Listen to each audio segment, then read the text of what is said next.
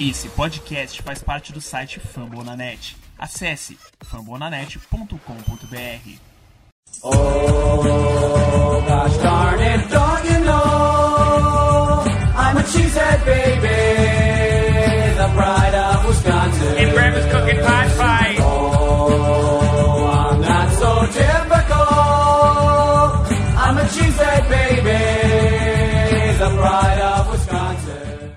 Aaron Rodgers é moda, Tim Boyle é foda. Nuances do nosso primeiro jogo da pré-temporada, mais uma análise detalhada com um convidado especial sobre o Detroit Lions. Esse é o seu Lambo Leapers Podcast. Começando hoje o nosso Lambo Leapers Podcast. Hoje temos uma participação especial, sim. Vamos falar um pouco sobre o Detroit Lions. E eu queria apresentar para vocês e pedir para que ele se apresente para vocês também, Paulo Fiorentino, do podcast do Lions na, no Fumble na Net. Fala galera, é, bom dia, boa tarde, boa noite aí aos ouvintes, né? Meu nome é Paulo Fiorentino, sou um dos administradores do podcast Lions Pride Brasil, né? Que faz essa parceria com o Famo da Net, né? A rede que mais cresce no Brasil, né? E falar um pouco dos Lions, né? Nessa divisão aí que vai surpreender muita gente, eu acho. É, muita, muita mexida no, dos quatro times, as quatro franquias mexeram demais na estrutura do time, e técnicos, coordenação, e vamos falar um pouco especialmente dos Lions aqui no podcast. Fala um pouquinho de como tu conhecesse a NFL, um pouquinho de como tu se apaixonou pelo Lions, né? E também um pouco de como surgiu a ideia de fazer um podcast também. Olha, começou um pouco diferente. Na época, o que me fez mesmo torcer, começar a assistir foi aquele jogo do é, Steelers e Arizona Cardinals, naquele Super Bowl. Né? Eu comecei ainda como um torcedor até simpatizante dos Steelers, eu gostei bastante daquela época. Mas como comecei a assistir o Megatron e o Stafford juntos, cara, não tinha aquele aquela paixão, né? E pegou, nunca mais vi outra coisa e ali por ali foi Detroit, não tinha como. Ok, apresentando a nossa mesa, né? Nossos meninos de ouro, Augusto Edinger. Fala nação, vocês aí que estão nossos cabeças de queijo espalhados pelo Brasil. Vocês estão vendo que o Twitter deu uma crescida, né? Então já deixando aquele merchan básico, segue a gente no Twitter, arroba LamboLeapers, underline. E é isso, vamos que vamos. E apresentando o nosso homem do Packers Mil Grau, João Nunes. Opa aí, Matheus, Paulo, Augusto, mais uma semaninha aí, né? Bora tocar esse barco que hoje tem bastante coisa aí para falar do nosso time e do nosso rival de Detroit também. All time greats, don't hate Green Bay, Ted Thompson, title town USA. 13 time champs, nah, we don't play. Cheeseheads, green and gold, all day, every day. We bleed green and gold. Go back, go, Lombardi trophies coming home. Go back, go, Lambo leap in the end zone. Go back, go, we bleed green and gold. We bleed green and gold. Só para o nosso ouvinte ficar ciente, hoje a gente vai falar um pouquinho sobre o Detroit Lions, né, como a gente já falou. E depois a gente vai dar uma pincelada também no primeiro jogo da, da pré-temporada do Packers, uma vitória sobre o Tennessee Titans, né? Por 31 a 17, com algumas surpresas, alguns, alguns jogadores que se foram muito bem no jogo, alguns que foram muito mal.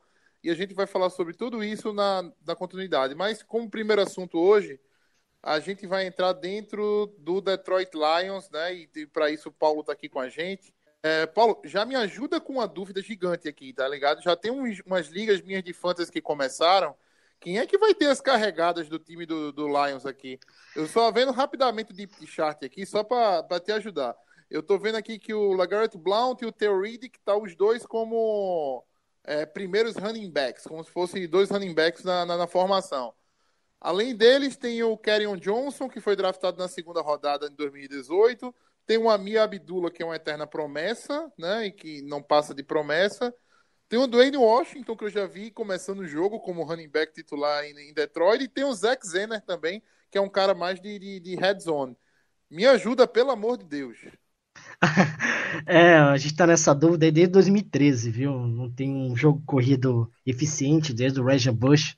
Né? Os Lions não conseguem chegar nessa margem de 100 jadas, um corredor por 100, 100 jadas por jogo, ou mil jadas na temporada desde 2013. Então é complicado, mas essa temporada com o Lagarto contratado aí, um jogador de peso é, experiente, né? A gente espera que seja esse jogador principal, pelo menos para conquistar aquelas jadas extras, né? Pelo físico dele mas acompanhando né, o jogo, né, primeiro jogo da pré-temporada contra o Oakland. É, a gente viu o Carrion Johnson, né, o running back draftado de Auburn, jogando bem, jogando bem. É, assim, qualquer coisa que joga, a torcida está satisfeita, né? Porque o ataque terrestre foi o pior da liga no ano passado, na temporada passada, então precisa de um running back urgente. Eu acho que a aquisição é, do Lagarde Bond e do Blonde e, claro, do, do Carroll Johnson, eu considero esses dois jogadores como os principais, até porque eu acho que o Abdullah teve muita chance já, ele é um jogador promessa, você acabou de dizer, ele vai, vai, vai e não, e não é eficiente.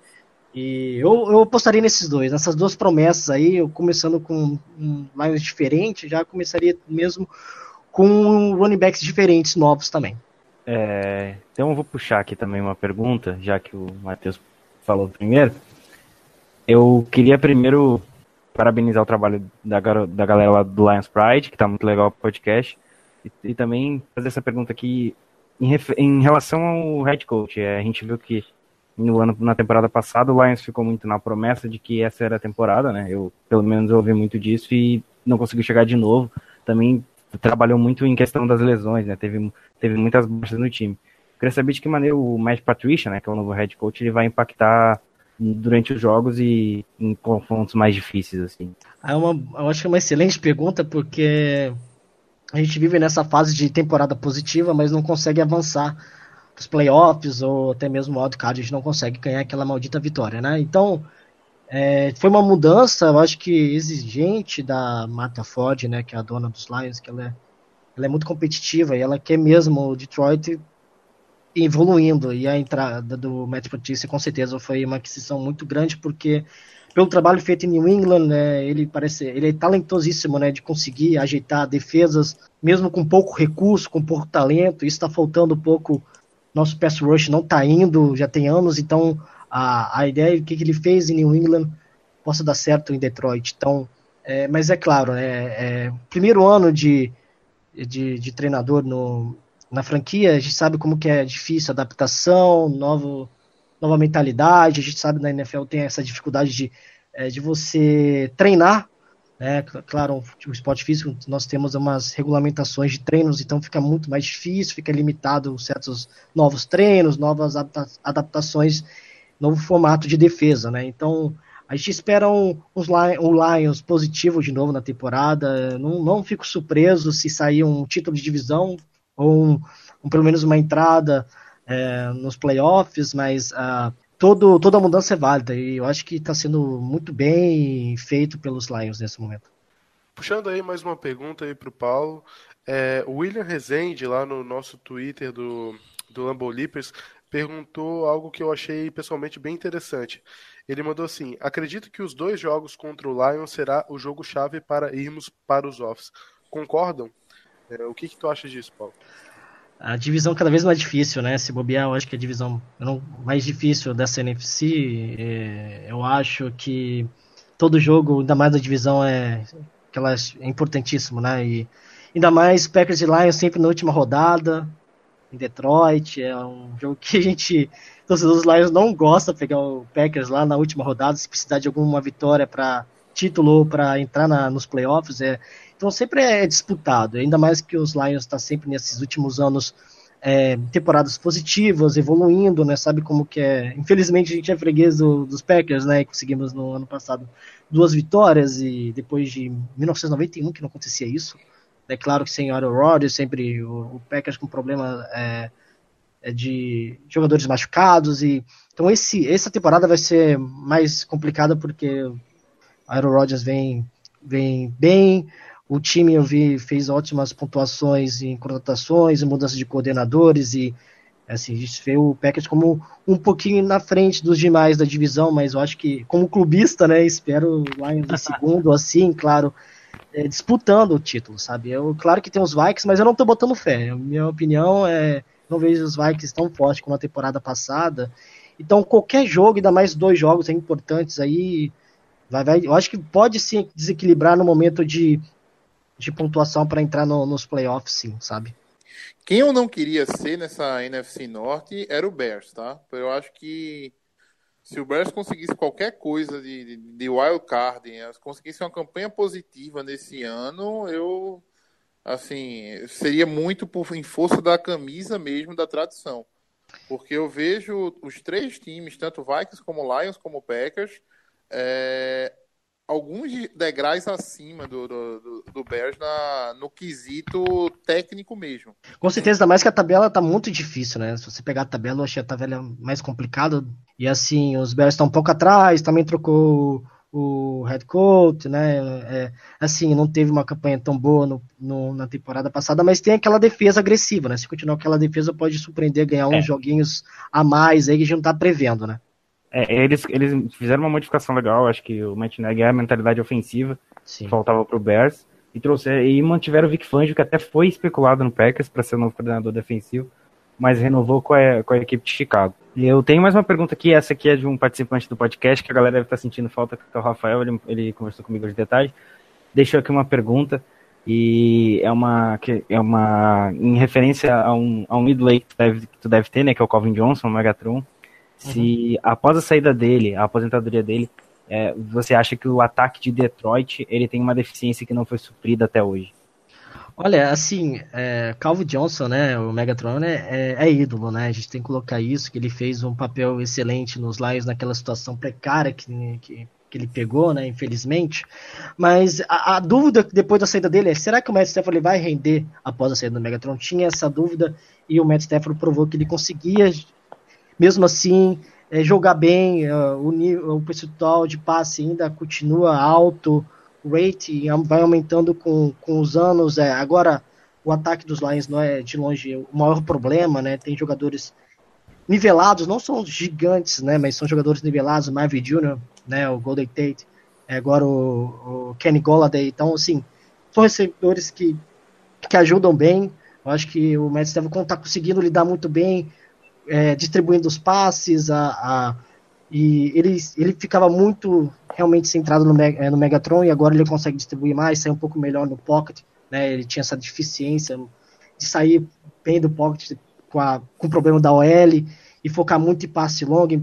Então, assim, eu acho que não, não sentiu muito. Eu acho que, na verdade, o Stefano melhorou, o ataque melhorou, ficou mais produtivo. Não era aquela situação de passe para o Calvin Johnson em momento é, importante, crucial, como que os Falcons teve que lidar um pouco com com Julio Jones nesse, no ano passado, digamos assim. Então, é, eu acho que os Lions tá, tá bem nesse sentido. O problema realmente agora é a corrida, a falta de Tyrande para na saída do, do Eric Ibron. Então, tá faltando um pouco desse jogador para bloquear, né, ajudar no bloqueio para segurar o Stafford mais no pocket. Mas assim, em recebedor, eu acho que os Lions está bem servido e conseguiu neutralizar bem a saída do maior jogador né, dos últimos anos.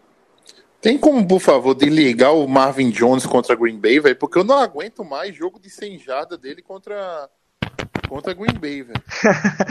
não, e, e, ele foi uma, foi uma aquisição barata no momento. Foi, foi muito bem Bob Quinn, né? O, o general manager, ele conseguiu utilizar muito bem o cap e ter trago esse jogador, né, que estava meio parado lá em Cincinnati. Mas assim, é, ultimamente a gente sempre fala que o Packers é, vão apostar, jogar na, vão apostar dinheiro, vão apostar nos Packers. É muito fácil, né? Os Lions não tinham essa dificuldade de ganhar do Green Bay, agora tá tendo essa facilidade.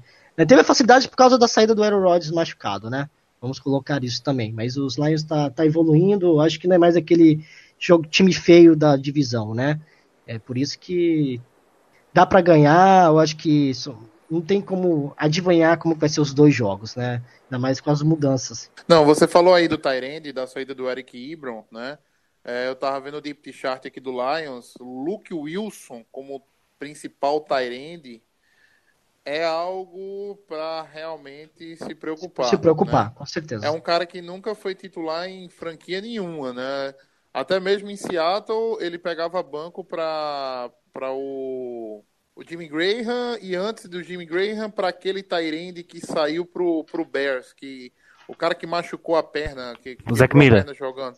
Exatamente, Zach Miller, né? Sempre foi aquele Tyrande 2, entendeu? Para do nada chegar num ataque que é muito aéreo, como o Tyrande 1, realmente é uma preocupação. Uma preocupação. Exatamente. É, sobre a linha ofensiva, é, eu acho que é uma linha bem, bem construída, né? Derek É, Taylor, Frank Hagnall, Graham Glasgow. Aí você tem dois caras de primeira rodada e um cara de terceira rodada, que é o, que é o Glasgow. É, tem o TJ Lang, saudades. Conhecidos de você, né? Bem, bem, bem É, saudades. E o Rick Wagner, que veio de, veio de Baltimore, né? Ah, sobre a, a linha ofensiva, é, o, o Bob Quinn, né, que é o general manager do- dos Lions, ele focou muito durante esses três anos a OL. A OL foi o principal investimento. E assim, no ano passado, na temporada passada, os Lions não teve um jogador saudável na OL. Eu acho que tirando o Glasgow, que eu acho que ele jogou, foi o único da OL que jogou a temporada inteira. Então isso dificultou. Tivemos um. a- pelo PFF, tivemos a, a OL número 20, 27. Então, para você ver, o Stafford foi 43 vezes sacados e sacado. Então, assim, foi uma preocupação, mas saudável é, e com, com aquisição né, no draft com Ragnar, eu acho que ele é excelente jogador, que foi excelente jogador no college pelo Arkansas. Então, assim, ele ele como center agora, né? Foi colocado como center. Eu acho que tem tudo para ser uma das mais sólidas da NFL, pelo menos ter uma, uma OL mais, mais Segura. impactante, mais segura, vai ter um, um jogo corrido melhor, né? O jogo corrido vem de uma OL, então a gente pensa assim, e eu acho que vai, ser um, vai ter um- uma crescente no jogo corrido, eu acho que na proteção, eu acho que o Stefano é muito sacado, ele tem essa dificuldade, é claro que estava só no jogo, jogo, jogo aéreo, então a, a, a defe- o- a- defesa vai estar já manjada da situação, então essa temporada, ainda mais com, com o novo coordenador de, de OL aí, então eu espero uma melhora, com certeza. Não, se for falar sobre OL com lesão, a gente vai, não tem como, né? vai se abraçar e É, chorar. vão abraçar e chorar. É, Essa é a situação de todas, a, todas as franquias. Mas assim, é, saudável não tem como falar que é uma das melhores. Eu acho que, pelo menos no papel, né? É, pelo investimento É. feito. É por isso que eu pago muito pau pra, pra OL do, do, do Dallas, velho. Assim, quando machuca, machuca um, tá ligado? É difícil você ver dois caras do Dallas machucados ao mesmo tempo. A gente sofre muito com lesão, né? E a gente assiste os jogos da.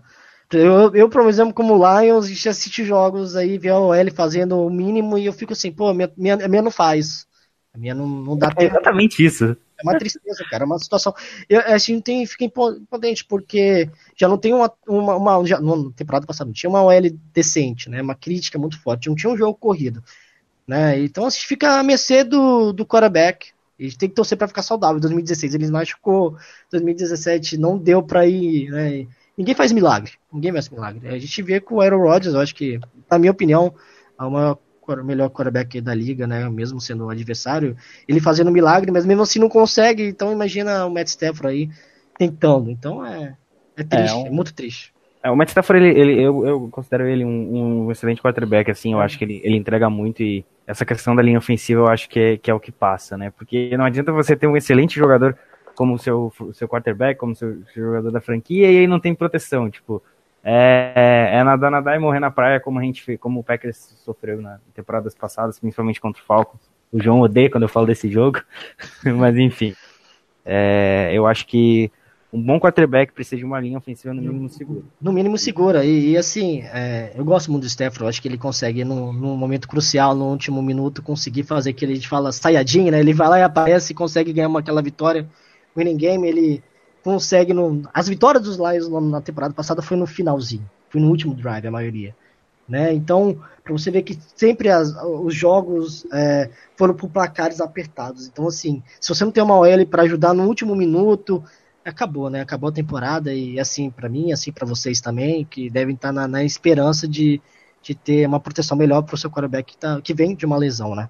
Mais alguma pergunta do pessoal no, no- atra- através do Twitter? Assim, tem uma pergunta que, mais ou menos falando dos running backs e que Sim. teria necessidade de um jogo mais balanceado, não Uhum. exigindo tanto do Matt Stafford. E daí a pergunta em si seria se o, o draft, né, com o Frank Ragnall e o Kerryon Johnson, iria é, consolidar mais a posição e vista essas duas primeiras picks do time. O draft, né? É, é muito difícil falar do draft, né? A gente tá aqui sentado, né? Na, na cadeira aqui, não tá lá, né? Mas assim, a gente não esperava o Ragnall como é, primeiro. Na primeiro dia. A gente esperava um pass rusher, né? Porque tava precisando. né, A gente estava sentindo isso. Mas, é, mas realmente, é, agora olhando melhor, né, dá para entender que foi o foco primeiro é realmente resolver a OL e o jogo corrido. Eu acho que o Carrion Johnson, para muitos, eu acho que não foi para muitos não foi o ideal, né? Porque a, subiu no draft, pra, no draft, se não me engano, para pegar ele e, e, não pegou o Guice, né? Que incrível que pareça, agora saiu machucado, né? E é, não vai comparecer na temporada. Ninguém esperava ele. Eu tava até chutando o Carrion Johnson pelo que ele fez em Auburn, né? Quando, contra o Alabama, eu gostei muito do que vi mas ele parece um running back muito fraco ainda. Ele não parece, ele não tem um porte físico, sabe, de um running back ainda, sabe? Ele tem que ainda tem que comer muito feijão com arroz, essa é a ideia. Mas ele parece ser rápido, ele conseguiu desviar alguns tackles aí na pré-temporada, é a esperança que fica, né? É a esperança que fica. É, falando rapidamente do draft do Lions, uhum. é, o Frank Hagnall, eu não esperava também não, né? Esperava que o, que o Lions fosse talvez no Harold Landry, talvez o Davenport, mas o Davenport saiu antes, né? Graças àquela bondade feita do, do Saints para com a gente. Nossa, que bizarro foi aquilo. É, e o, o Carrion Johnson também levou de susto, que eu também esperava que o Darius Guice é, é, fosse atrás do Darius Guice, né? Eu vi o, o Sonny Mitchell passar na frente do Darius Guice, eu vi outros, outros running backs passarem na frente do, do Darius Guice e, e o Carrion Johnson também subiram para pegar, né? Subiram para catar o Caron Johnson, também foi do, foram dois movimentos do Lions que eu não entendi muito bem. Uhum. Mas assim, né, aquele negócio, é, é, como você disse, é complicado daqui a gente avaliar, né, a, a, a questão de draft, né, o, qual é realmente a verdadeira, a verdadeira, o verdadeiro problema que eles estão querendo suprir com aquela, com aquela, com aquela pique.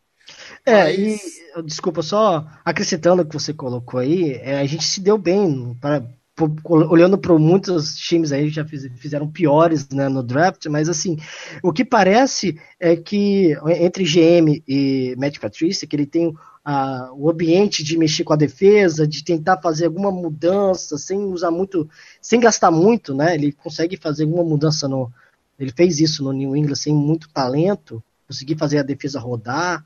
É, eu acho que por isso focou tanto na OL em si e no, no jogo corrido. Eu acho que era uma pressão muito grande. Todo jogo era aquela pressão de não conseguir sem jazz, aquela pressão de Mestre é, é, sacado, de não conseguir um, um, uma vitória em playoff. Eu acho que isso levou muito a, a, levar essa. entrar nesse lado, nesse caminho, entende? Mas é como um torcedor, a gente não, não, não, não entende, né? Teve existe prioridades, né? O que, está faltando realmente? Qual é o jogador que, que sobra, que vale a pena? Olha, esse aqui, esse jogador sobrou, ele vale a pena, pelo menos. Ele não se encaixa, mas é um jogador excepcional. Posso adaptar em algum lugar ou outro. Mas assim, na posição dos Lions, na primeira, na primeira posição, né?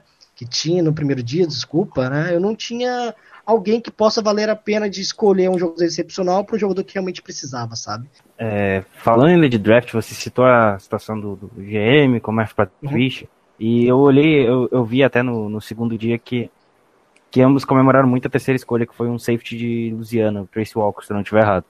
Isso. É, é, é, eu acho que você teve a mesma reação que nós, torcedores do Packers, tivemos quando o Warren Bucks foi draftado. Quem é esse cara? Quem é esse cara?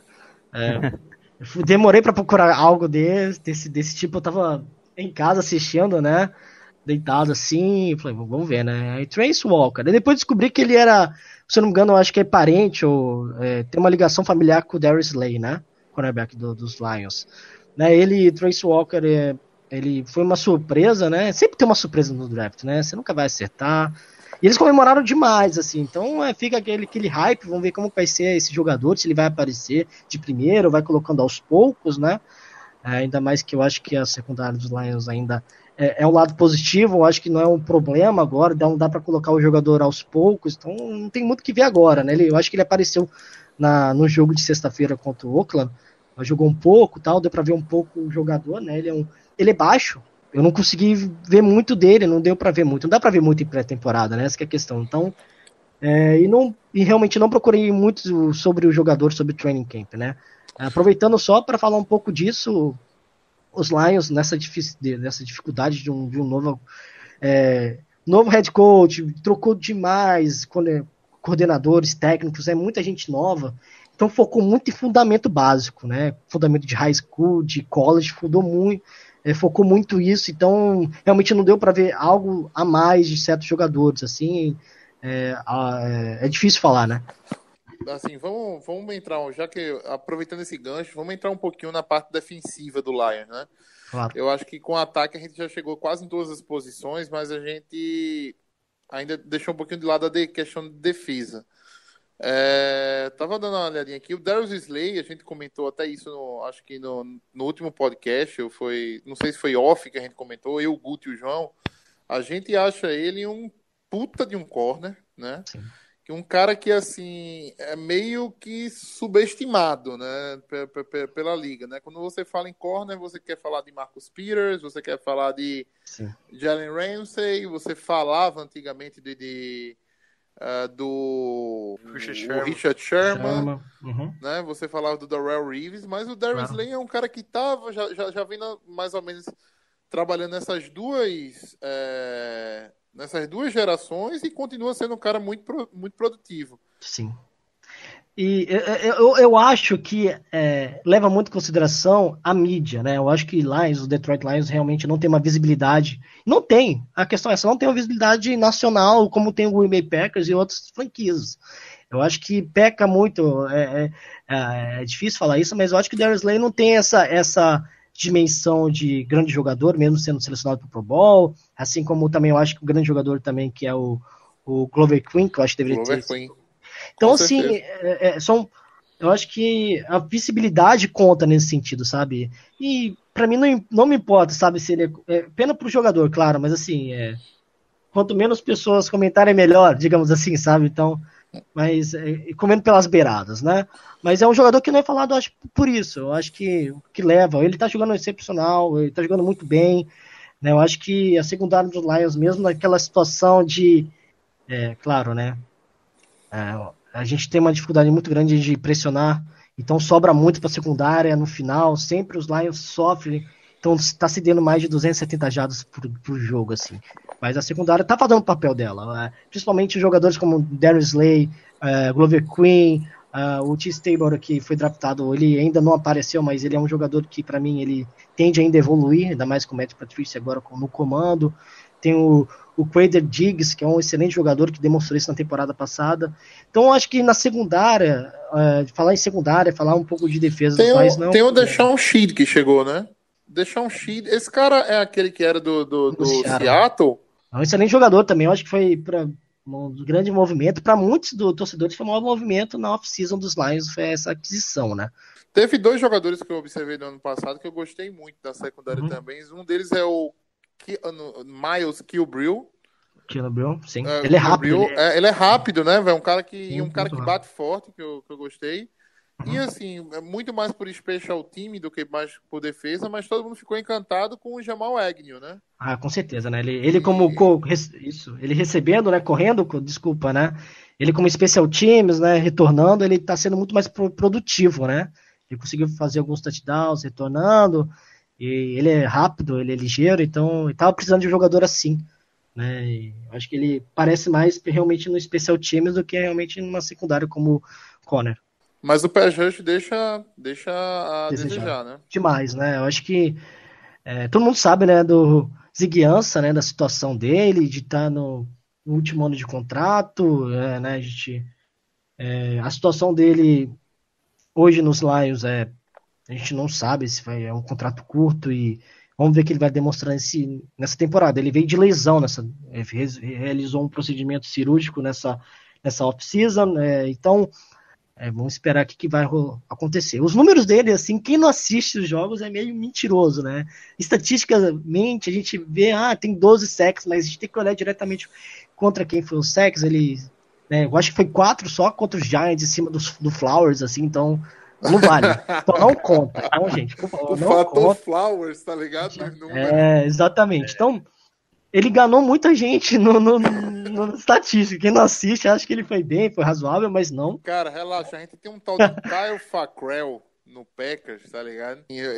As estatísticas também em relação a ele é, mentem um bocado, tá ligado? Sabe aquela, aquela, aquele tropeção no, no, no, no, que o QB teve no. no assim, o, o, sapato desamarrou, ele tropeçou no cadastro e ele tocou, encostou o cara no chão, pronto.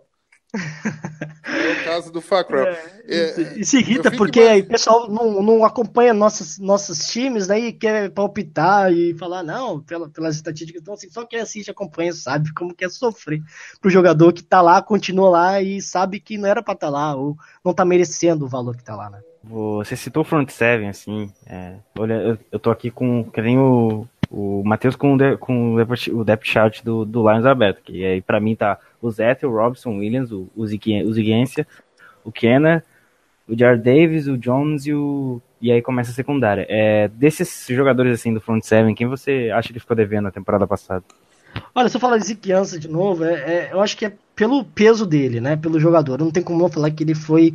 É, é um jogador que deveria ter pelo menos mostrado um pouco mais.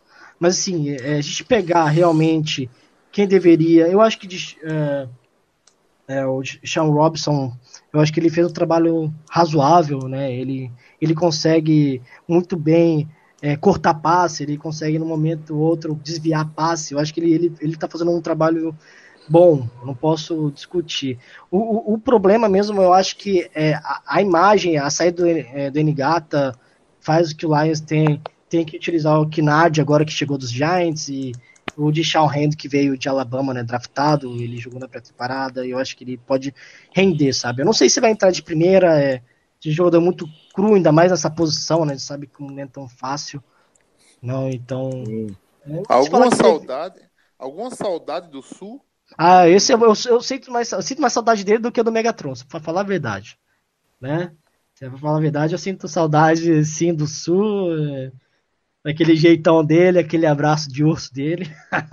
Mas não tem, não tem o que fazer. Agora é esperar que o Matt Patricia faça um trabalho que fez no New England de realmente lapidar jogador, de conseguir, né, pelo menos taticamente, fazer o jogador rodar no, no mínimo, sabe? No simples.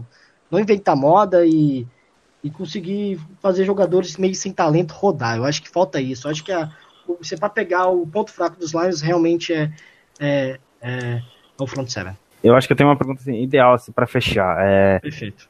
É, o, que o, o, o, que o torcedor do Lions tem que esperar do time nessa próxima temporada? É, é, eu acho que é isso. Eu acho que é para finalizar, né? Eu acho que é excelente para dar um, uma conclusão. De, eu, eu como é difícil falar como representante, né? Mas pessoalmente eu espero um, um, um comportamento mais agressivo, sabe? É, é, eu espero. Eu, a gente não, eu não posso falar que eu espero o título agora, mesmo querendo, claro, com o primeiro ano de, de trabalho do Matt Patricia. Eu acho que vai ser um trabalho de, de reconstrução, de, de uma iminente disputa de, é, de divisão. A gente não ganha divisão desde 93, se não me engano, correto? Então, assim, é, eu, era, eu não era nem nascido, então a gente tem que ganhar isso. a gente tem que ganhar isso logo, cara.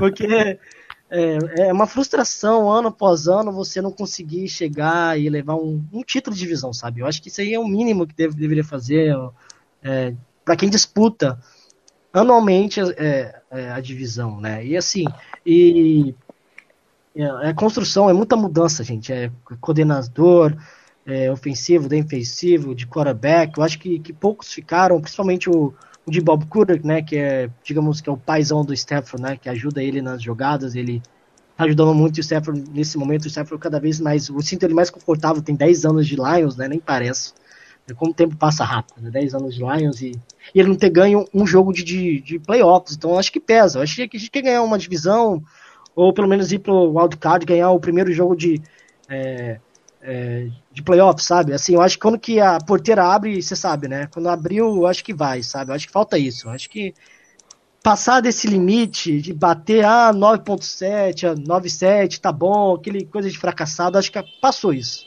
Acho que o Lions não tem mais essa mentalidade de, de, de participante, né? De ganhar medalha de participante. Eu acho que tá sonhos mais altos, né? Como qualquer um torcedor pensa, né? Eu acho que a gente, ainda mais com uma divisão forte, eu imagino essa divisão forte, a gente imagina quem sair vivo da divisão indo para os playoffs vai, vai, vai sair como um dos principais candidatos ao título, porque já vem de seis jogos difíceis, até com os Bears, vamos, vamos botar que vai ser jogos difíceis. Então, quem passar, bicho, vai, vai, vai sérios riscos de sérios riscos de levar a divisão, a, a conferência, com certeza. É, eu, eu, eu, eu te entendo nesse, nesse quesito assim de ah, não, não é mais de vitória moral, a gente tem que começar a pensar grande. Eu, eu te entendo, é, é essa questão de trocar o, a comissão técnica, o, o Packers sofreu essa temporada.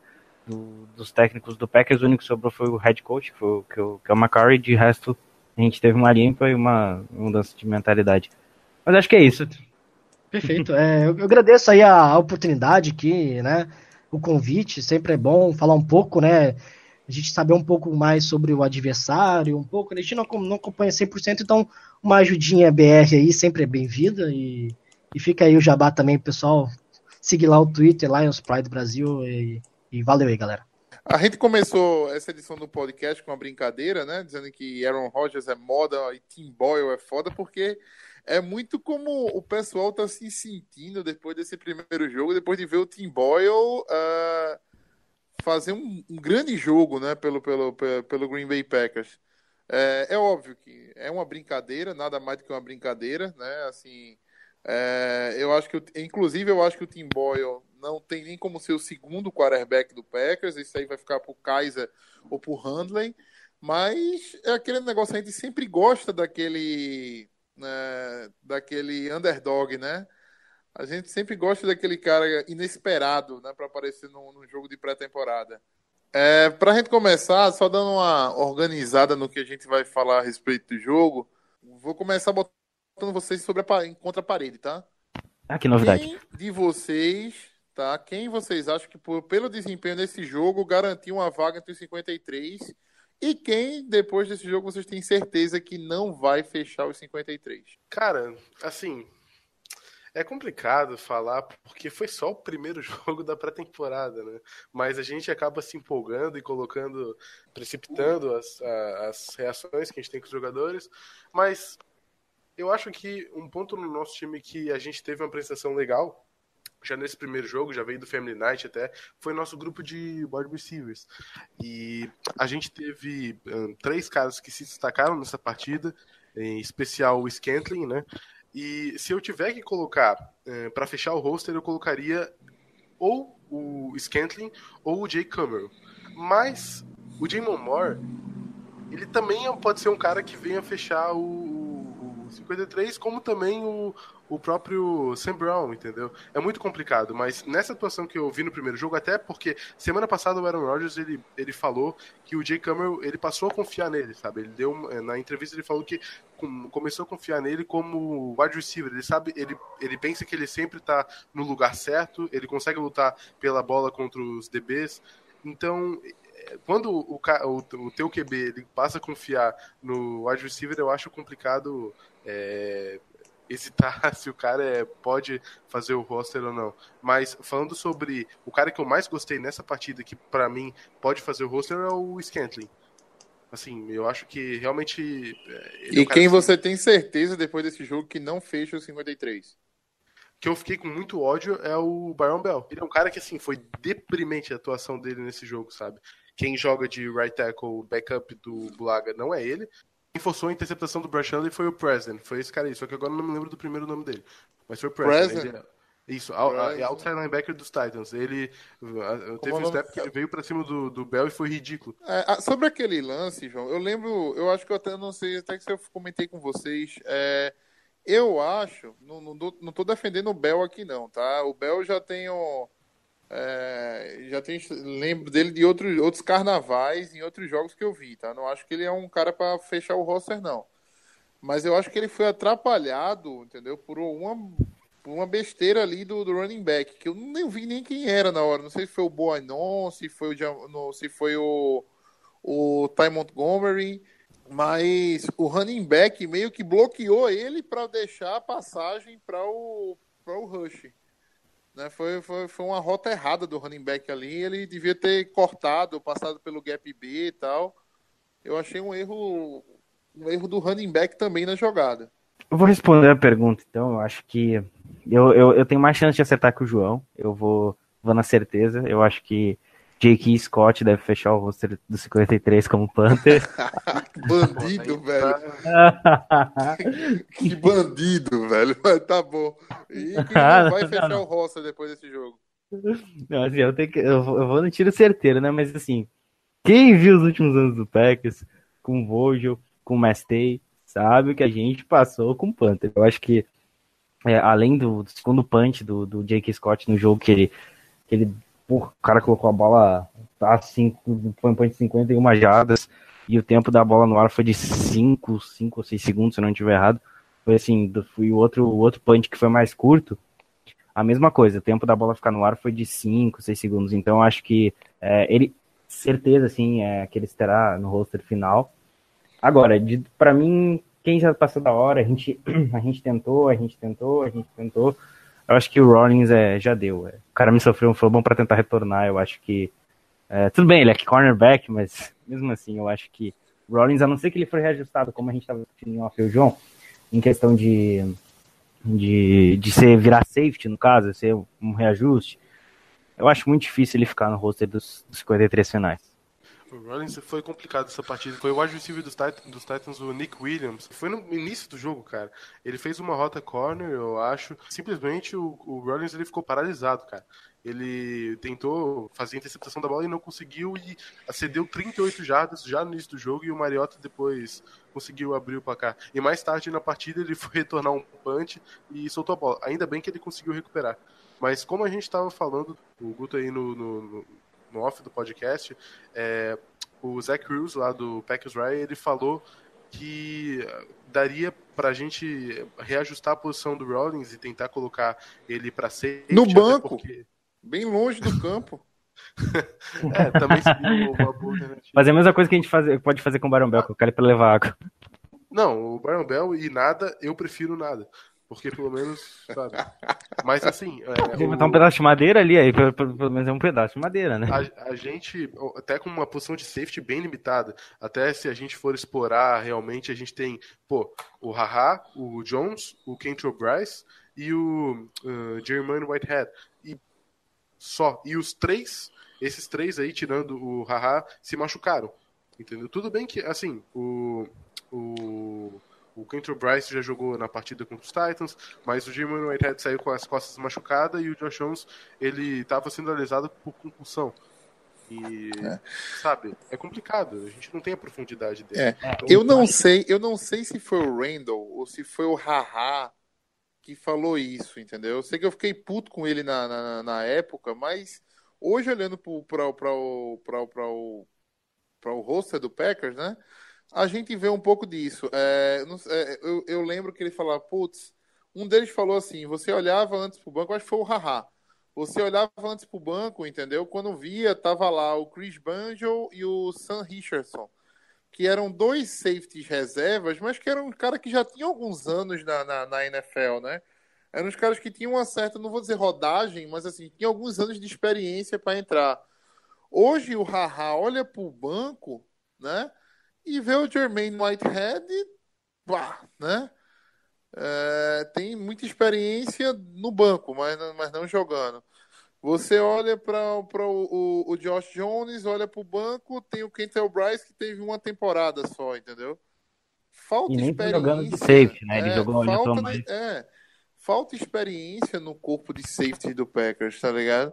Falta um, assim, um cara que Cara, podia ser o Eric Reed. Não é, é um cara eu... que vai. É, não, não é um cara que vai chegar para talvez até para ser a posição, velho. Mas se você é aquele primeiro cara na, na, na, na hora que você rodar, tá ligado? O, a, a defesa. É, e até variando ali em posições como cornerback em, em, certos pacotes, ele poderia ajudar também. Eu acho que é um cara que, além de ser um bom jogador, é um cara que vai agregar uh, não só um talento que realmente o Eric Reed tem, mas experiência, né? Ele era titular no, no, em Washington, se não estiver errado. Pronto, para o meu, a minha, o meu palpite pelo jogo, entendeu? Quem deve compor o roster, é... talvez seja até assim, devido à posição seja até fácil, né? Mas como a gente também não tinha visto muito dele ainda, é, para mim o Reg Gilbert, pelo, pelo, pela intensidade que jogou ali dentro no, na, na linha, né? Eu acho que ele é um cara que vai, vai, vai compor o roster. Eu acho que esse jogo, para mim, deixou claro ah, isso. Ele, ele, ele jogou muito bem, assim, ele é. me deu uma surpresa muito positiva. A gente já tinha destacado ele no final da temporada passada. Ele, tem do, ele teve dois, dois sacks, né, os dois tackles, dois tackles, os dois tackles só dele, né? E teve um, um, um QB hit, né? Chegou no QB, mas não foi um sec, né, diretamente. É, ele encostou. Encostou, exatamente. É, eu acho que ele vai ser o nome que vai, vai fechar o roster, baseado nesse jogo. E um nome que eu acho que não vai fechar o roster, talvez não muito pelo que ele apresentou, mas pelo que os outros apresentaram, definitivamente é o DeAngelo Yancey. No, no, mesmo sendo o segundo ano dele, um cara que foi draftado na quinta rodada, né? Que não é um cara que você deixa de fora do time assim no, no roster nem no primeiro ano, nem no segundo ano, mas o DeAngelo Yancey pela segunda vez, para ele vai ser o Patrick Squad ou nada, né? Ainda dá tempo de estudar e ser um profissional bem sucedido. Ali, o, o Matheus ali falou do Red Gilbert, até porque a gente tem a posição de outside linebacker complicada com lesão, né? É, Clay Matthews, Nick Perry, então sempre seria bom a gente ter os backups. Ele que já está três temporadas no Packers e ele só botou os pés no campo em duas partidas nessas três temporadas cara que. Mas mesmo assim, é um cara que já vem ele, se destacando. ele entrou nessa partida como, assim, ele queria mostrar que estava ali. Ele entrou com vontade, ele não parou um minuto no jogo, sabe? E é um cara que com certeza foi um dos destaques dessa partida. Falando em linebacker, é, a gente não vai. Você lembrou agora uma coisa ligar, ligar outra, né? Oren Burks, seis tackles e uma assistência. Também foi um excelente jogo. É pré-temporada, mas a gente tem que destacar que também ele fez uma boa partida e é, talvez seja um achado aí nesse último draft. E a gente tem também linebacker com, competindo com o Burks, o, o Thomas e o Graham Martini, que também jogaram nessa partida. E entre esses três, o Warren Burks, para mim, é o cara que mais tem a, a mostrar pra gente. tudo bem que ele ainda é um Hulk, tem muito para desenvolver, mas a capacidade atlética dele é algo que sabe, uh, consegue ver características ali que podem ajudar bastante a nossa defesa. Alguns outros nomes que eu gostei, é Kendall Donaldson na linha, teve Ele uma jogada que forçou o, o, recuperar. É, exatamente, é. mostrou intensidade ali na linha, gostei. Tá, deixa eu falar uma coisinha rápida aqui, quando falou agora do, do, do cidadão que fez o, o que forçou o fumble, na hora que eu tuitei que ah, o, o Beagle recuperou o fumble, eu já fui caçar quem forçou, porque era mais importante do que quem recuperou. Ah, com certeza, né? Se fosse o Facrell que recuperasse o fumble, vocês estavam dizendo que, ah, olha o mão de, de, de Super Bond, né? O catador de fumble, fumble de bola perdida. Deus está vendo essa zoeira. Eu, uma coisa que eu achei interessante nesse jogo é que finalmente eu vi um snap do Herb Waters, o menino Águas. Hum. Né? Ele é bom jogador, ele, ele mostrou algumas coisinhas Não, legais. O wide receiver que virou corner, que a gente já fala que ele virou corner 200 anos aqui, pelo primeiro snap que eu vi dele foi esse jogo. É, ele virou corner essa temporada, né? Ele assinou um contrato, re, re, renovou com o Packers, uh, fez um trabalho para virar corner na última temporada. E assim, é, também gostei do que, do que vi dele. É, o, falando de cornerback também, teve Josh Jackson, mas ele já carta marcada, eu acho que vai ser muito útil pra gente durante a temporada eu gostei do Graham Martini no, no Special Teams. Eu acho que ele anotou um big hit lá que eu, eu dei uma levantada da cadeira aqui, velho.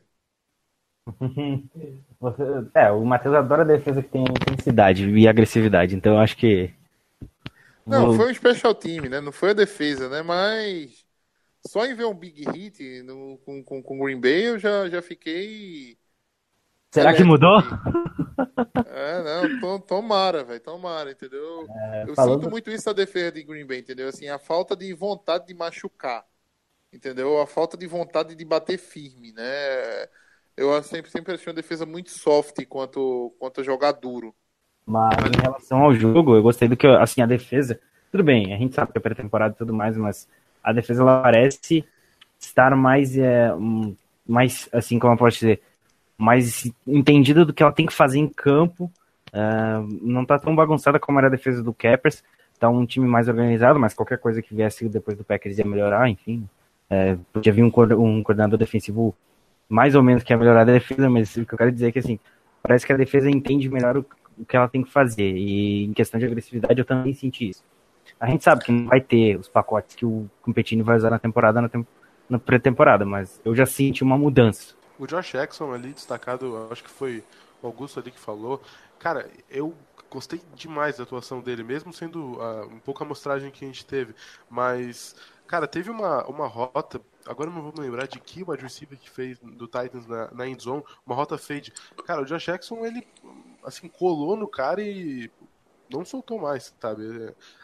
Incrível, assim. E o Josh Jackson, ele é um cara que ele veio começando nos camps lentamente, ele não teve aquela explosão inicial, sabe? Como alguns insiders já falaram que o Jerry Alexander começou mais na frente que o próprio Josh Jackson, mas de, de, quinta passada teve um treino que não não participou o Jerry Alexander, o Tremon Williams e o Kevin King. E dizem que nesse treino foi que o Josh Jackson ele realmente é, começou a, a, mostrar mais a cara dele, quem ele é, sabe? E para essa partida, para mim, só aumentou minhas expectativas. Tudo bem, primeiro jogo da pré-temporada, mas se ele já fez essa mostragem. Só um último cara que eu, que eu vi assim, eu vi uma jogada dele, na verdade. Foi a única recepção que ele, que ele fez, mas eu vi um. É, foi uma jogada muito inteligente do Robert Tonian, o Tyrande. A recepção dele, se você for atrás, for atrás do vídeo, é, é num play action, né? O bloqueio vaza do lado que para o lado pelo qual ele está correndo para receber a bola. Ele dá um encontrão no, no, no, no, no, no rusher, entendeu? Pô, dá a lapada, sai para a rota dele, pega ela e, e caminha 10 jardas com ela saindo pela sideline. Gordinho, um Tyrande até bem gordinho, me lembrou aquele Tyrande gordo que o Packers tinha, que eu me arretava com ele, um, cabeludo, Perillo, né? Mas, Nossa, pe... o, o Matheus lembra uma de umas pérolas assim, impressionantes. Não, cara, mas é porque assim, quando o cara é ruim, mas ruim, ruim, ruim, você não esquece, tá ligado? É porque você, não sei se você acompanhava na época, mas tem um tal de MD Jennings, que pelo amor de Deus, velho. Não tem, não tem como esquecer dele, velho. Um safety corner. Outro um jogador que, assim, é um Tyrene também, né? O Emmanuel Bird. Gordinho também, né? Não sei qual é a necessidade de um cara desse estar no rosto. Mas, e pelo amor de Deus, assim, tem corpo de OL, mas não bloqueia nada, velho. O cara teve uma jogada que passava, passaram ileso por ele ali, que eu falei, meu Deus do céu, esse cara realmente foi designado para bloquear nessa jogada. É bem, bem, bem fraquinho mesmo. E tem então o running back, o Joel Boignon, né? Que pegou uns snaps lá no. É, que pegou uns snaps, snaps lá no final. Ele. É, ele foi, foi, a primeira contratação do, Gotenkust, se eu não estiver errado. Ah, sim, mas assim, foi no, na, na, terceira chance, eu tô dizendo, né? Porque, tipo, foram três descidas para uma jarda. Sim, sim, na sim. terceira ele entrou e, assim, na zone, né? Na terceira, com 3 mil loucos carregando ele. Foi tipo assim, caras empurrando daqui, os caras empurrando daqui, os caras fazendo sanduíche com o cara, tá ligado? É, eu não vi nada, nada, nada demais nele e... É, eu achei bem comum também. Não, é, é um cara que não, não, vejo, não vejo montando, montando roça de jeito nenhum, até porque a gente tem um, um dip de, de running back interessante pra esse ano, né? Com, uhum. com o Jamal, com o, o Montgomery e com o, o Aaron Jones, né? É, o chamado é. comitê, né? Mas para mim, assim, tá, eu acho que tá meio que desenhado que o Jamal é o running back 1, tá ligado? Ele... Ainda mais vendo ele desenvolver essa competência de receber passe. Não é, ele, tá, ele recebeu muito bem, recebeu a bola aberta, deu um cortezinho maroto no, no cara e voou pra endzone. Foi uma jogada bem interessante dele, aquela ali. E ele, assim, ele também como bloqueador também é melhor do que o, o Montgomery e o, e o Aaron Jones, principalmente. Sim, sim. A gente viu ele bloqueando, inclusive, se não estiver errado. Ele bloqueou. Ele, ele teve, um, teve um snap que o Handley tava, tava de, de, de quarterback que ele fez um excelente bloqueio. Mais alguma coisa, pessoal, a respeito do jogo? Mais algum Cara, comentário? Eu, eu, tinha começado a falar sobre os wide receivers, mas foi mais por causa da pergunta do que ia fechar o roster, mas a setor de wide receivers nessa partida foi o que mais me deu alegria. A, a gente teve várias big plays assim que deu para ficar muito empolgado. Mas começando do começo, né? A, a gente teve no início do jogo. Foi muito o, planado, começando do começo. Começando do começo, a gente teve no, no, no, no do princípio ali o Brett Handley começando com a bola e ele fez um passo para o Adams e o Adams estava sendo marcado pelo Butler, né? E... 48 jardas, 48 jardas. É. Ele desceu correndo pro vestiário, dando um sinalzinho, é, paz e amor. Já fiz o meu de hoje, tchau. É, pois é, e assim, Adams a gente já não precisa nem falar dele, principalmente em jogo de pré-temporada, pré-temporada que a gente sabe que. A gente já sabe a capacidade que ele tem, né? Mas, assim, os três que se destacaram bastante nessa partida foram o Marcus Valdez Scantling, o Sam Brown e o Jay Cameron.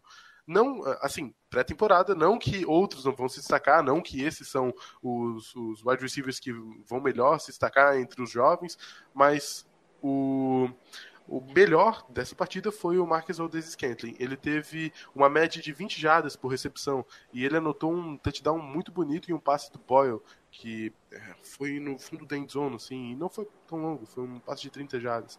Ele veio que ele que veio da quinta rodada desse draft, né? Ele também teve uma recepção de 51 jardas e um passe do Deshaun Kaiser. Eu não, que eu acho que vocês se lembram. Não, sim, sim, uma big play. Sim, sim, sim. Ele, ele conseguiu criar espaço e, assim, um cara que se apresentava bem demais na partida, cara. E a, pela pergunta do Matheus, ali, que o cara que ia fechar o roster, é complicado falar agora, mas ele, esse cara disputa pela vaga de terceiro wide receiver, sabe? Se tu for contar a atuação do Jerônimo, ah. assim, não dando nada com precisão, mas ele pode, cara, sabe? Talvez. Ele não tem capacidade para isso. Só. É, é, eu, eu queria falar um pouquinho sobre o Jerônimo, mas fala aí. É, pode, pode não, eu, vou, eu vou, puxar outro cara e você complementa com o Jerônimo. Eu vou falar do, do, do Equanimus que o, que, que o João citou. Eu acho que o Equanimus, ele, ele, por mais que ele tenha produzido pouco, é, é, acho que a gente até comentou no grupo depois de, de talvez há uma possibilidade de trazer o, pro, pro Equanimus essa possibilidade, essa chance, essa maneira de transformar ele num slot receiver, né? Um jogador que receba mais slot, até porque a última temporada de contrato do Kobe. E querendo ou não, o Equanimus se desenvolvendo nessa função, é uma opção barata e, e, e ele tem talento. Eu gostei do que dele. Ele produziu com dois quarterbacks diferentes, se eu não estiver errado, foi o e o Kaiser, ou o Handley, o e o Boy, eu não lembro ao certo. Mas eu, eu gostei também do que eu vi dele, do Equanimus. Eu acho que, que dos três, assim, o, a gente, eu e o João, a gente tava, antes de começar o programa, a gente tava discutindo o roteiro e pá. E a gente até comentou assim, ah, o Scantling, ele tem muita chance de, de explodir, de, de, de, realmente, dos três, é o que tá menos cotado, mas é pode ter lá na frente pode explodir e tudo mais. Mas eu acho que, em termos de talento, o Equanimus, ele tem mais talento a ser, a ser é, explorado.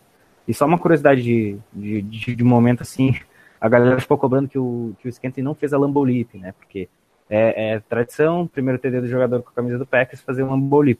E ele respondeu, ele falou que ele só vai fazer um Lambo Leap quando for um jogo de pré-temporada de temporada mesmo, temporada regular, que para ele é o que conta. E quando o Sam Brown, cara, eu ainda tenho um pouco de preconceito com ele, até porque eu acho que ele ainda não, ele é um cara que é muito cru, sabe? Mas ele não teve jogadas como o Cameron e o Scantling tiveram baita big plays no jogo, mas teve uma jogada que me chamou muita atenção, que eu estava comentando com o Guten Off, que foi uma jogada em cima do cornerback um draft do, dos Titans, o Joseph East. Equanimous ele estava vindo de uma rota e o, o Joseph East estava atrás. Daí, quando ele recebeu o passe, fez a catch, ele já girou imediatamente porque ele viu que ele não ia conseguir continuar a ganhar jardas se ele continuasse no, no, na trajetória da rota. E ele girou para o lado oposto e ele conseguiu, sabe, fazer isso muito rápido e ele avançou mais 10 jardas. E isso que o cara tem 1,91, sabe? Ele é um cara grande e ele consegue ter essa velocidade. Ele parece não ser, sabe, pesado quanto o peso realmente parece, dele. Quanto aparenta. É, é, exatamente. É... Exatamente. Jogada de é. Odell pra ele. o, é, o, o que eu venho falar do, do, do Jerônimo é o seguinte: o Jerônimo não foi para. O Jerônimo foi targeteado né, três vezes nesse, nesse jogo, tá? Lançaram a bola na direção dele três vezes. Sim. É, ele agarrou duas, né? Inclusive, terceira... uma jogada que ele, que ele ganhou jardas com os pés também, que eu achei bem legal. É, é, exatamente. E assim, as duas recepções dele, lembrando aqui, eu, eu é, foram duas bolas bem difíceis de catar. Foram duas bolas quase no chão, quase no, no, no sapato dele. Entendeu? que ele foi catar embaixo, né, para garantir até first down pro Packers. Sim. A gente olha para jadas recebidas, né, lembra das big plays, tal, e fica meio que aquela com aquela sensação de que o Jerônimo a deixou a desejar no jogo. Eu não fiquei com essa sensação, sendo muito sincero. Eu e acho assim, que ele teve menos tempo em campo que é, os outros novatos. Também tem. tempo em campo. Ele teve três bolas lançadas na, na, direção dele, catou duas e duas bolas bem difíceis. É, eu, eu, eu, coloco Pensando, isso também. É, o que, o que, que a gente precisa pro Rogers hoje? A gente precisa aquele cara que corra sem jardas para ele botar a bola lá na frente. Ou a gente Não, precisa de um cara, cara que receba a bola. É, precisa de um cara que de, de um release rápido, entendeu? E que vai catar uma bola que ele vai colocar numa janela bem pequenininha ali para garantir um first down, entendeu? Eu não Mas- vejo o Jerônimo assim perdendo pontos nesse jogo, né? Não, não, não, não por isso. Até porque a gente for fazer a, a relação entre recepção e quantas vezes foi targeteado, o próprio Kumerow, é, ele lançaram a bola sete vezes na direção dele, ele agarrou três. Sim. Tudo bem que nenhuma da- das sete teve uma ou outra que, assim, era uncatchable, completamente uncatchable, né? É uma, uma, uma- um- digamos assim, são quatro bolas, né, na, na direção dele que não, não, não se completaram como passe. É, o- da mesma forma do Jamon Moore, foram três, foram sete bolas na direção dele, O Moore foi três. uma.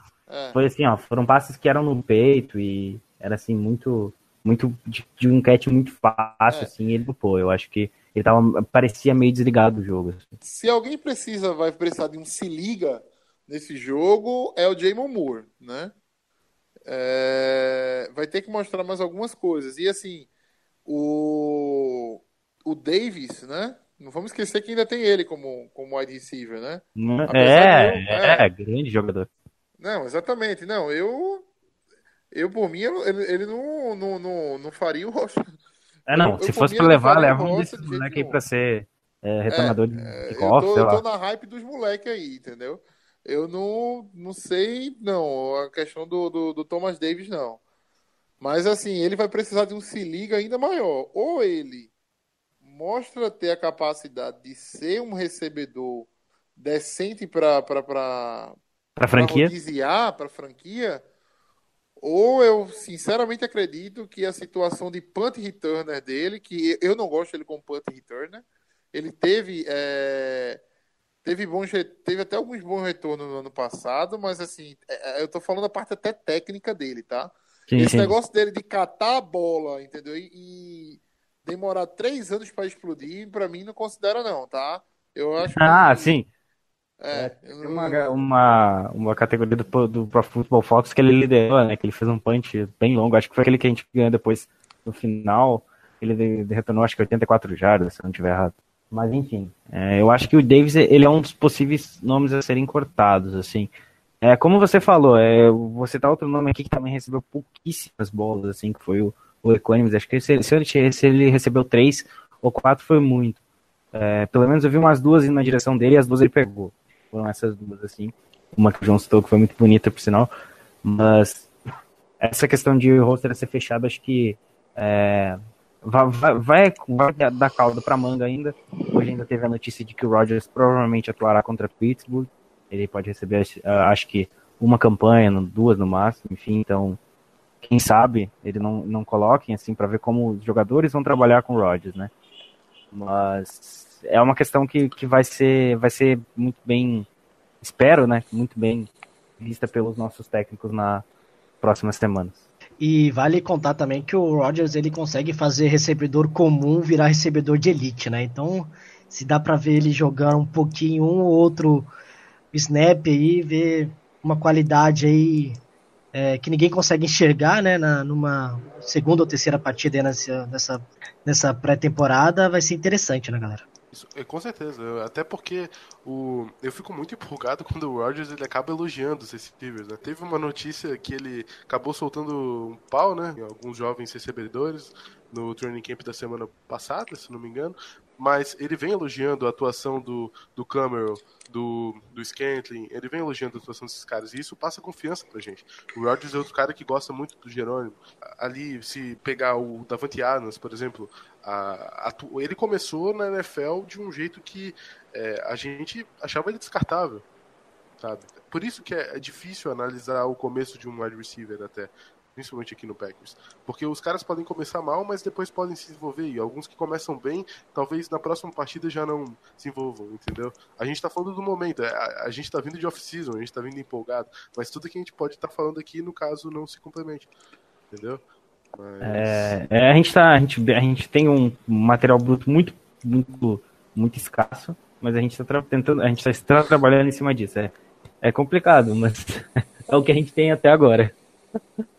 É diferente, por exemplo, do Devante Adams, que teve uma primeira temporada mais, uma temporada ok, né? Uma primeira temporada ok, uma segunda temporada bem ruim, bem abaixo, uma terceira talvez para esquecer e uma explosão de ser um cara que até certo ponto recebeu, se eu não tiver errado, em duas temporadas foi o wide receiver que mais recebeu que mais complet...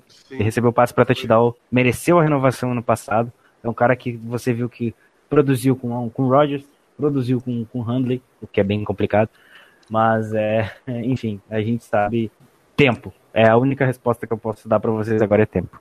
Mas é, é o primeiro jogo, né, cara? Tem muita, tem muita água para passar por debaixo da ponte ainda.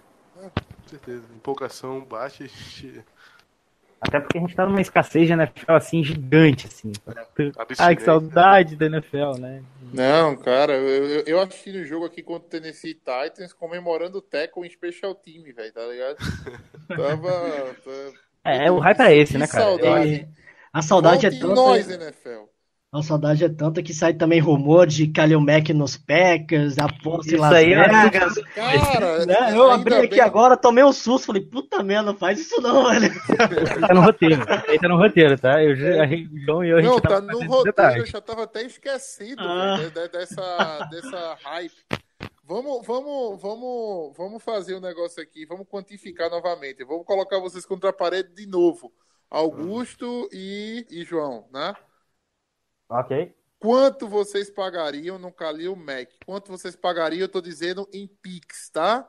O que tá é bom. que vocês cederiam pro Raiders pelo Kalil Mac? Na lata. Não me vem com conversa, não. Eu quero saber, eu quero, eu quero um número. Tá, eu vou, eu vou, eu vou obviamente eu vou especificar, né? Eu vou falar.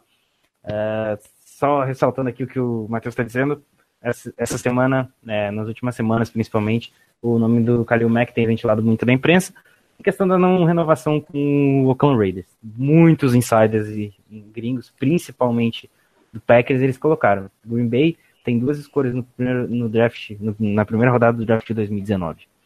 É, a gente sabe que o Kalil Mack foi um talento top 5, se eu não estiver errado. É, o que o, que o, o Kalil Mack hoje é um dos melhores defensores da liga. Eu acho que isso aí a gente não vai nem discutir aqui. Eu, o que, que eu daria pelo, pelo valor pelo Kalil Mack, assim? A gente vai pô, é uma, vamos agregar ele no, no, no, time, beleza. Mas por qual valor? É, assim, a gente tem que colocar algumas coisas na mesa. Primeiro que ele é um contrato aspirante. Tem isso. Então, é, tem que ver. Se for assim, ah, a gente vai dar uma vai, vai pesado em cima dele, a gente vai ter que garantir pelo menos uma renovação. Então, eu acho que é, eu daria, assim, no máximo, é, um segundo round, assim, por mais que ele seja, por mais de todas tudo que eu falei aqui, de todos os, uh, os prós que eu dei para ele, eu acho que se a gente conseguir pechinchar, se a gente conseguir fazer um bom negócio, acho que é, a gente tem duas escolhas do draft da temporada que vem, eu acho que a gente poderia dar a nossa primeiro round, a gente teria uma ainda, querendo ou não, e fazer e envolver mais um segundo round, mas eu acho que com muito negócio dá para dá para trazer ele para uma segunda e uma terceira. Uma escolha de segunda e uma escolha de terceira rodada. É esse o seu palpite? É. Nossa, se conseguir isso é muita pichincha. Isso aí aprendeu a fazer isso, mas seria o ideal. É que assim, né? ó, tem mais um detalhe nessa, nessa negociação para o torcedor do Packers ficar mais iludido ainda.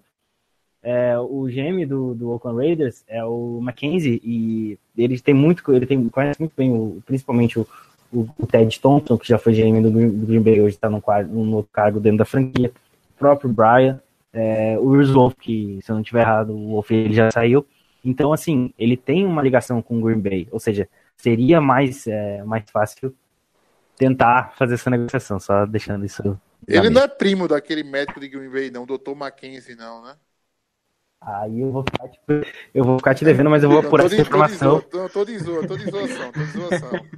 Tá? Tô de zoação. É... João, Oh, dá o primeiro round inteiro lá pros caras, porque. Meu irmão. Pera aí, as duas escolhas de primeira rodada? Pode ficar. Ah, gente, não, sério, o Packers tá precisando de uma vez, assim, o jogador pica, sabe? Aquele cara que, porra, é igual o Red White lá em 93. Tem que fazer uma contratação igual aquela. Como? Dá as duas primeiras picks pros caras. Por que não? Vou dar uma opinião aqui de fora, eu daria até o Exiguiança, bicho. tô, falando, tô falando sério, eu, eu apostaria, não, não, não perderia. Eu acho que o Green Bay tem tem, é, é, diferente dos demais, tem essas duas picks aí na primeira rodada que a, a auxilia, né? Eu não sabia que tinha essa ligação próxima. Obrigado, Saints! né? Essa, essa cagada que os Saints fizeram aí, mas. mas tá certo. É um jogadoraço. E eu acho que com... e os Packers combinam com uma defesa agressiva. Então. É, assim, o, o, o Khalil Mack não é simplesmente um, um, um baita pass rusher, tá ligado? Ele é um jogador de defesa muito completo. É, ele tem interceptações anotadas, entendeu? Cobrindo flat, né? Ele tem interceptações anotadas também, é, marcando, fazendo a zona ali no meio. Ele tem vários sacks anotados, né? É, jogador assim, ó. Não, ele... É um, é um, ele é um cara completo de defesa, né? Ele, ele é um puta jogador mesmo. É, um, uma vez eu falei um, um, uns insider, eu vi uns, um insider americano falando que o que falta de defesa do Packers, o que falta de defesa do Packers, que na verdade eles não, disse, não disseram como isso aí fosse a solução, tá? Mas o início, né? A primeira coisa numa, numa defesa que você procura é aquele jogador que faz com que o ataque jogue diferente porque ele tá do lado de lá. Entendeu? É... Como Sim. um dia já foi o Clay Matthews, né? Como um dia já foi sem Shields, né? Muitos, muitos treinadores evitavam lançar na, na, na direção do Sam Shields, como é o Patrick Peterson no Arizona Cardinals, como é o Darius Slay no, no, no, no Detroit Lions, entendeu? Como é o como era, como é o, o Earl Thomas no, no, em Seattle. É, contra Seattle, você não vê o Rogers afundar na, a bola na, na, na faixa de campo do Earl Thomas nem fudendo. Ele tem um cagaço de lançar Mas é, é, é um cara. Na, é... na, zona do Earl Thomas. Mas é a mesma coisa que, que acontece com o Raiders. Você tem medo do Khalil Mack. Você não, não vai chegar lá. Certeza, você tem medo. Com certeza.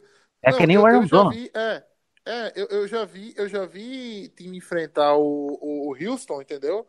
e, porra, dobrarem o jogo todo em cima do, do, do, do J.J. Watt, entendeu? É. dobrarem, quase triplicarem o jogo todo no J.J. Watt. O J.J. Watt saía da linha, já saía apanhando, chegava outro empurrando, entendeu? É, dificultando o máximo o jogo. Então, o Packers precisa ter esse jogador, entendeu? Aquele cara que preocupa, aquele cara que, caralho, eu vou evitar aquele setor do campo, entendeu? Eu vou evitar, é, como é o nome, eu vou ter que dobrar nele aqui, entendeu? Pra quê? Não é pra que o. Tá ligado que aquele cara tá ali. É pra, pra dar é, medo mesmo. É, um cara é pra dar medo. É pra o Kenny Clark pegar um cara individual, um cara só, uma, uma, uma cobertura sozinha ali, engolir um cara, tá ligado?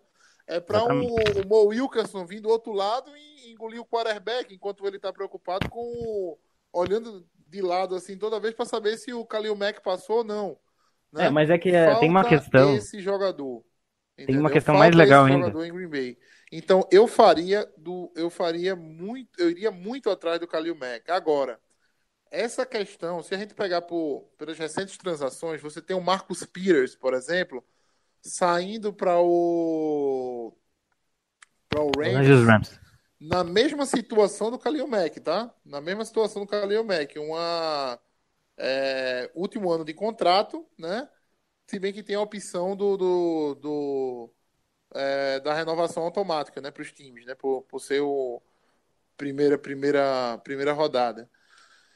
É, passa muito pelo que o Kalil Mack quer de contrato mais para frente, até porque eu acho que ele entraria numa, numa greve fatalmente se o Packers pegasse ele e botasse ele para e renovasse automaticamente mais um ano naquele contrato de Hulk ainda, né? Ele tá fazendo tá fazendo pirraça lá, já já querer agora o reajuste e o Packers vai, vai trazer ele para fazer isso ao mesmo tempo, né? Não, não, não cabe, que... não cabe muito bem.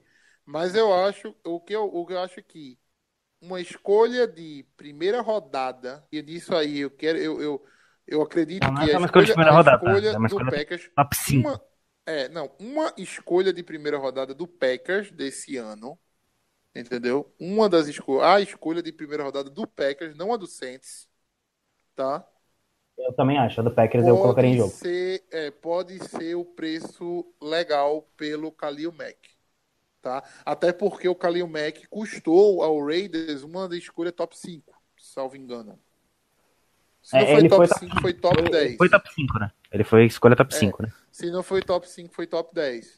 Então, essa escolha de primeira rodada talvez seja um preço justo, mas se eu conheço um pouquinho o staff do Packers, nem isso eles estão querendo colocar em, em É, discussão. que, que Talvez, muito. talvez, é. talvez uma escolha de segunda rodada com uma escolha de, de quarta, né? Uma escolha de segunda com a escolha de quarta seja uma outra opção. É, e Tá. só, só E acredite, só tem, tem, tem pesos semelhantes, tá? Uma, porque a, a- a nossa expectativa e as expectativas que você tem hoje é que o Packers faça uma boa campanha, né? Draft alto, né? Bem, bem, bem draft muito alto. Então, escolha Eu acho que é o mesmo com o Saints. Hã? Eu acho que é o mesmo que acontece com o Saints. Você acha que o Saints vai fazer uma boa campanha hoje na NFL? É. Mas é o que eu digo, assim, duas escolhas de primeira rodada eu acho muito, uma escolha só de segunda, eu acho que ninguém fecha, não. É... Mas enfim, é, é um jogador interessante e eu ficaria. Meu Deus do céu, eu acho que eu, eu ficaria feliz da vida ter o Khalil Mack na, na defesa do Packers.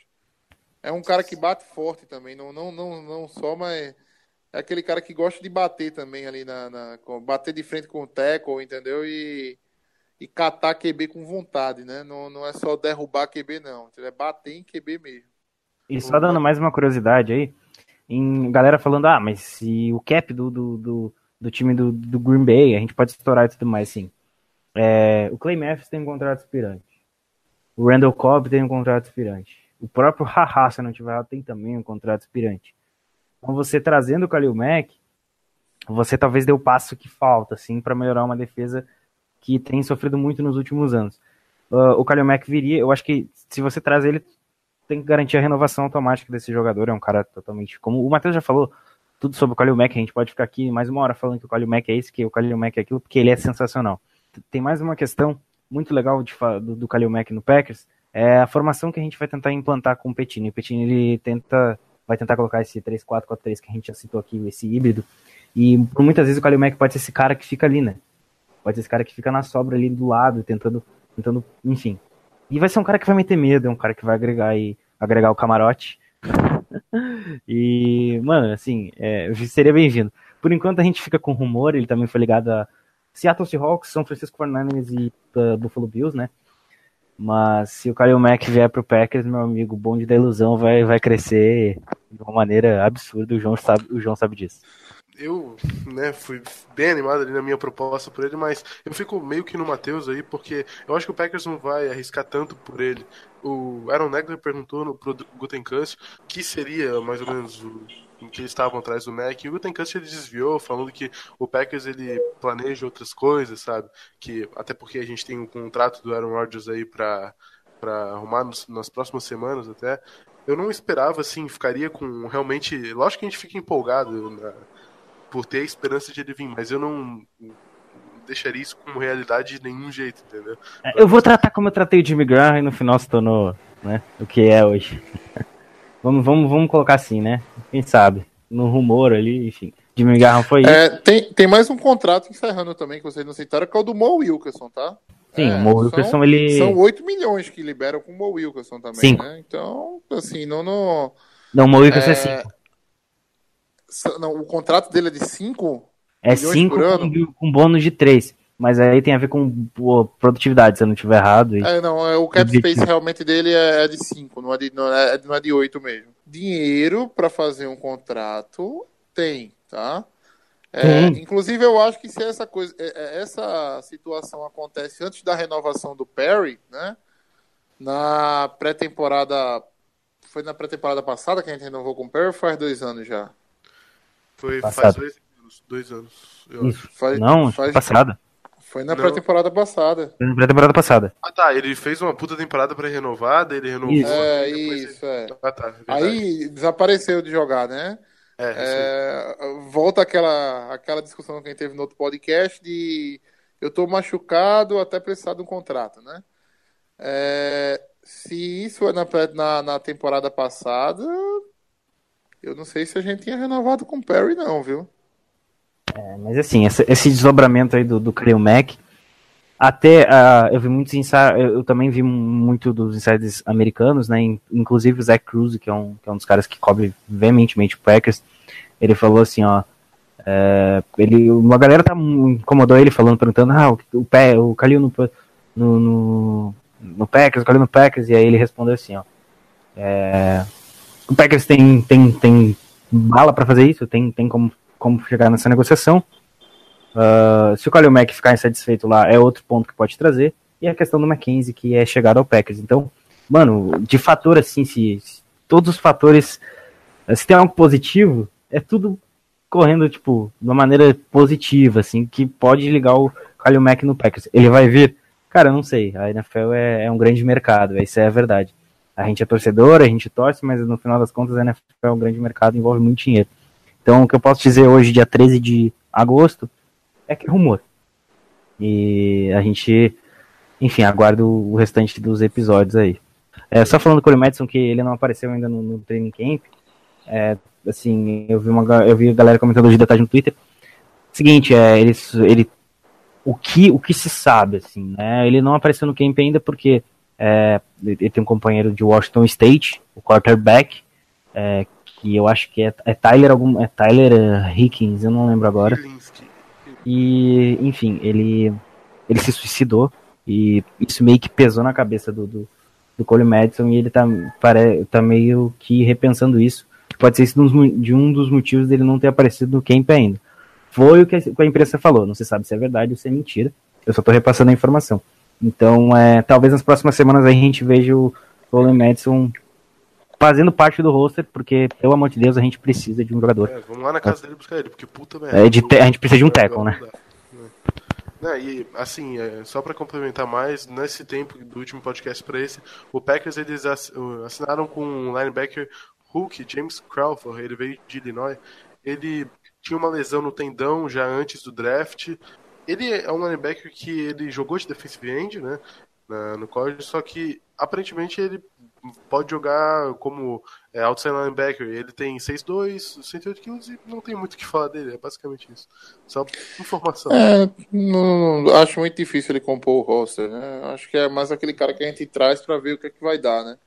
Quem quiser saber mais sobre o Tim Boyle, quarterback que a gente comentou hoje aí, lá no Lambolipers, arroba Lambolipers Underline, eu fiz uma trade falando, coloquei os números dele no, no college, uh, um vídeo de, de, lances e especifiquei assim algumas opiniões de insiders é. americanos.